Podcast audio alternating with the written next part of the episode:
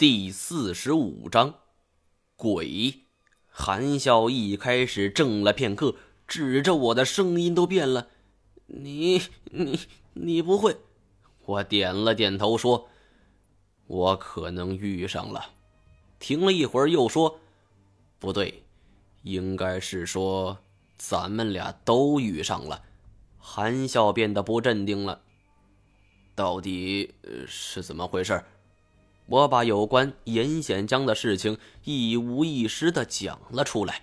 说完后，韩笑愣在原地，看得出他也紧张了。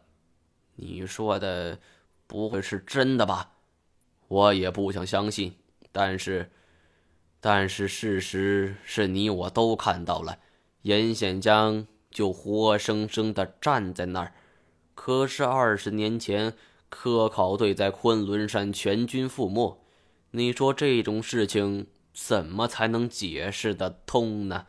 二十年前就死了的人，我在八百媳妇黄林里遇到了他的干尸，前不久还打了一个照面。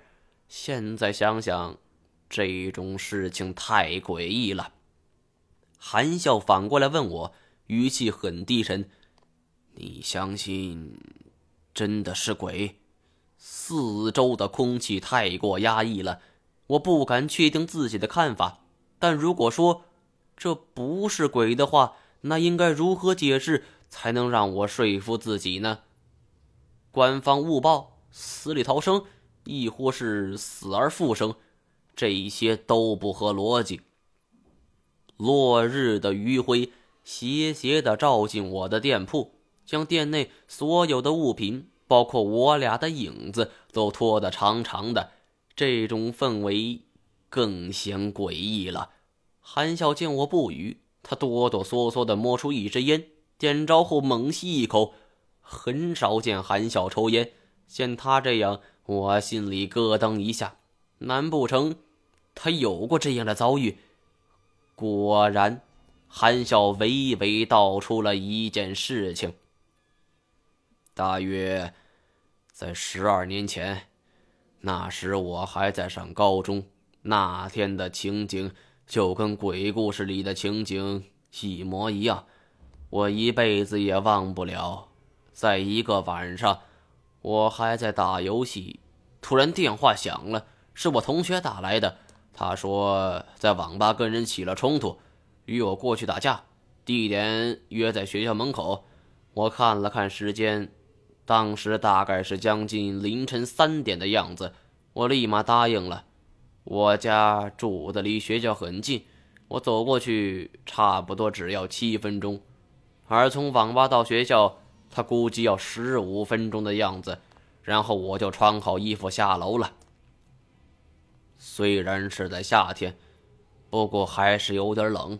我当时也是学校里的一霸，听说哥们被欺负了，火就上来了。根本没有往其他方面想，一直走到了学校门口。我想是等他呢，还是先去拿家伙呢？后来他迟迟没到，我懒得等他了，直接就从围墙上翻过去。我得先穿过操场，才能够进教学楼里拿东西。说到这儿，韩笑笑了一下：“嘿，那时候我们的家伙就是拆学校的凳子腿儿。”我没有插话，他则继续讲下去。想着时间还早，我就在操场上走走，等人来齐了再说。我们操场一圈是四百米，我就开始围着操场走。一开始走的还好，到后来一个人没来，我就有点害怕了。想想一个人凌晨三点在操场兜圈子。那不是有病吗？想着，我就直接穿过操场去了教学楼。我的教室在四楼，因为一楼的入口被封死了，我得顺着一楼的防盗网爬上二楼，然后才能顺着楼梯上四楼。而当我正准备爬的时候，就突然听见旁边一楼的教室里发出了奇怪的动静。平时吧，也就不在意了。不过想想当时那场景，还有点好奇心。韩笑抽了一口烟，唉，真是好奇心害死人呐！我绕过楼梯，来到教室旁边，透过玻璃想看看里边是什么，可是因为有路光和月光的关系，教室里还是可以模模糊糊的看见一些的。这一看不得了，一个长头发的不知道是男是女的个生物，我也不知道是不是人。这东西坐在板凳上抠自己的头发，那声音就跟风吹树叶发出的声音一样。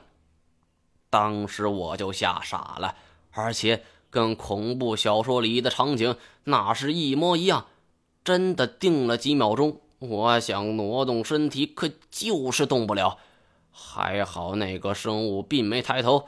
过了几秒钟，我发现自己能动了，于是我紧张的往后退，也不敢去看看那是啥，一溜烟的就从围墙翻出来。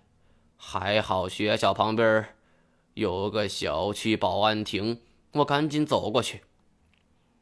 刚刚走到那儿，就看见叫我来打架的人也是面如土色的跑过，一边跑。一边往后看，我迎上去问他怎么回事，他赶紧跑过来跟我说：“原来他从网吧出来到学校的途中，身后就一直有个骑自行车的人，穿着个军大衣跟着他。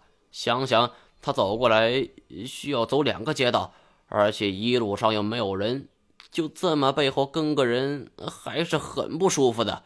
我俩谁都不敢动。”就在保安亭旁边等到快五点，想一想，那时候真是吓傻了。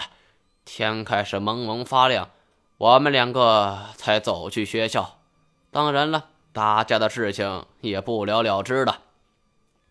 白天的时候，我跟同学说这件事情，可是没人相信。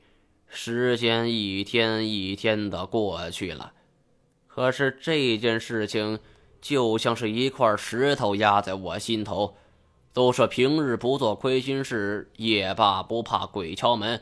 我生怕是因为我平时欺负同学的缘故，惹上这个东西。于是我就开始分析为什么会遇见鬼。如果不是人品问题，那就是时间和地点问题了。于是。我开始搜集一些关于我们学校的资料，不是说很多高中都是盖在坟头上的吗？我也问过一些，虽然得到一些说法证实了这间学校是建在坟上，但是证据不够充分。这个地点原因也就不了了之，剩下的就是时间原因。说来也巧。我开始回忆这件事情的时候，是我遇鬼两个星期之后了。我打开手机查了查那天的日期，也没什么呀。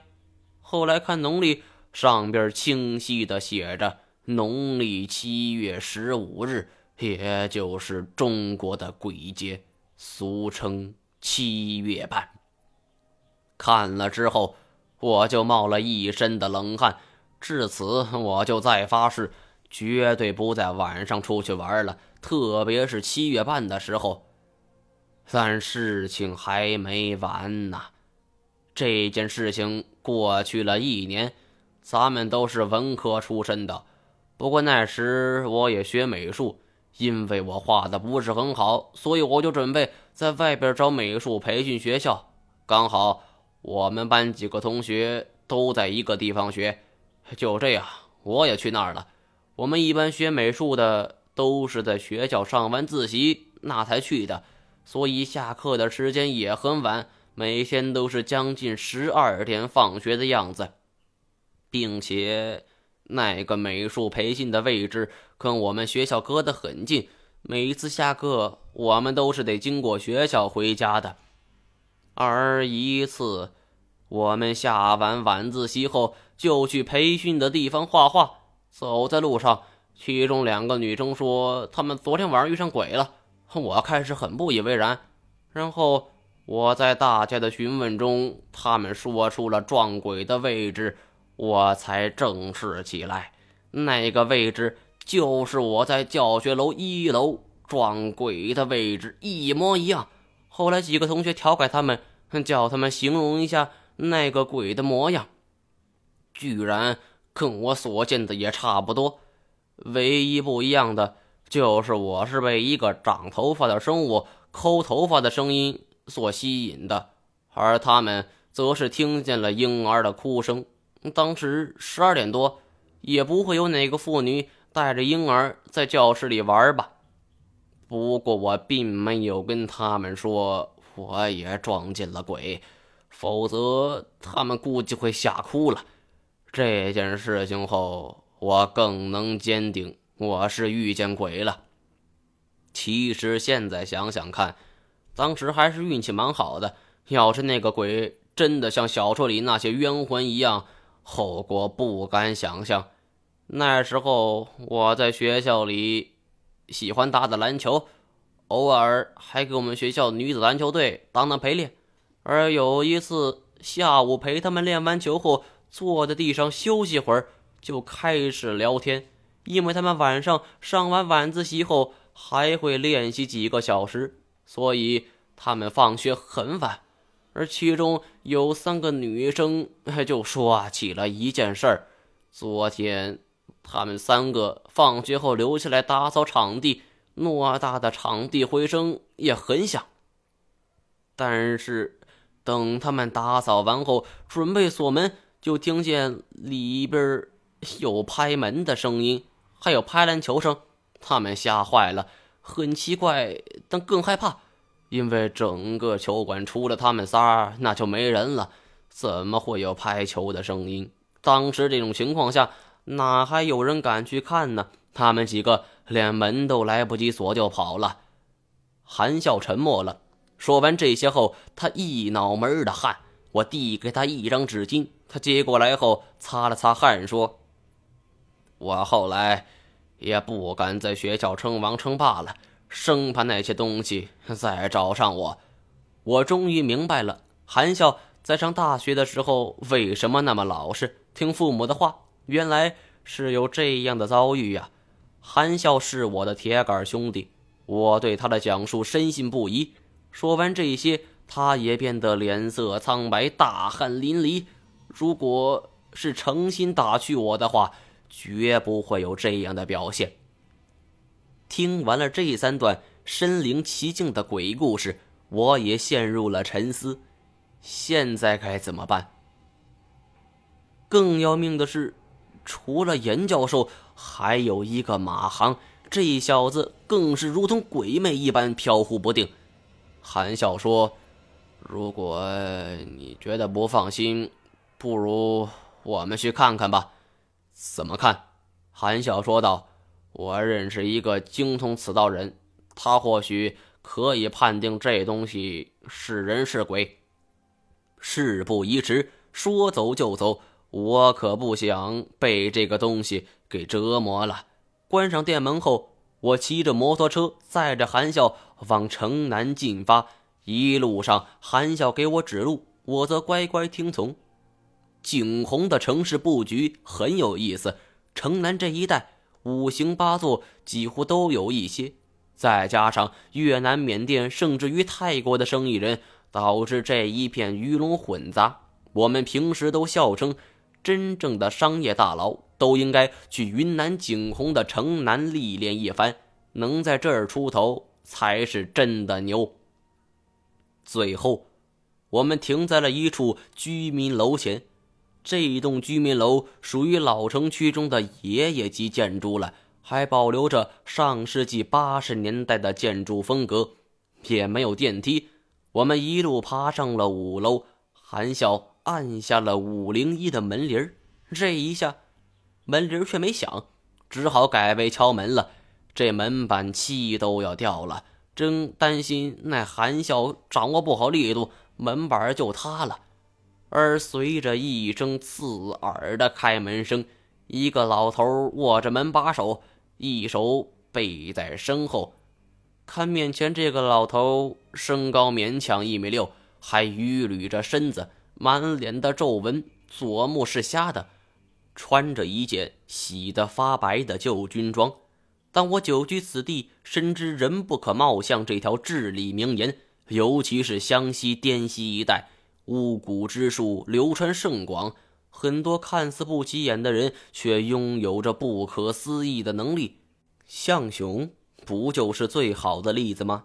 老头面无表情地看着我们二人，开口说道：“我知道你们来的目的了，请进吧。”至此，第一卷《滇边蛇窟》已经完结了，感谢各位的收听。